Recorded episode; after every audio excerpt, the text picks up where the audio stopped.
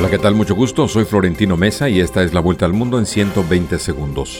El expresidente de Estados Unidos, Donald Trump, fue imputado penalmente por haber intentado revertir el resultado de las elecciones de 2020 en el caso legal más grave el momento contra el magnate que hace campaña para volver a la Casa Blanca. Mañana deberá acudir a la corte.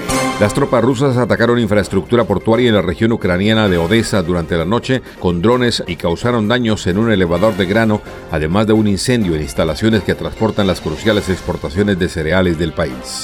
La Guardia Revolucionaria de Irán realizó hoy maniobras militares no anunciadas en el Golfo Pérsico, justo cuando aumenta la presencia militar estadounidense en la región, donde Teherán ha detenido varios barcos recientemente. La junta golpista que encabezó el golpe de Estado en Níger anunció la reapertura de las fronteras terrestres y aéreas con Argelia, Burkina Faso, Libia, Mali y Chad desde anoche, pero no se pronunció sobre el resto de países.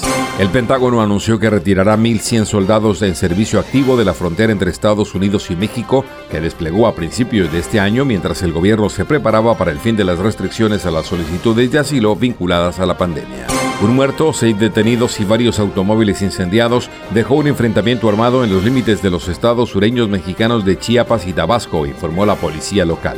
El presidente de El Salvador, Nayib Bukele, impuso un cerco militar y policial en el departamento central de Cabañas, en una nueva ofensiva de su guerra contra las pandillas iniciada en marzo de 2022. Nicolás Petro Burgos, hijo mayor del presidente de Colombia Gustavo Petro, aceptó colaborar con la justicia y revelar hechos de corrupción de los que tiene conocimiento dentro del proceso por lavado de activos y enriquecimiento ilícito de servidor público.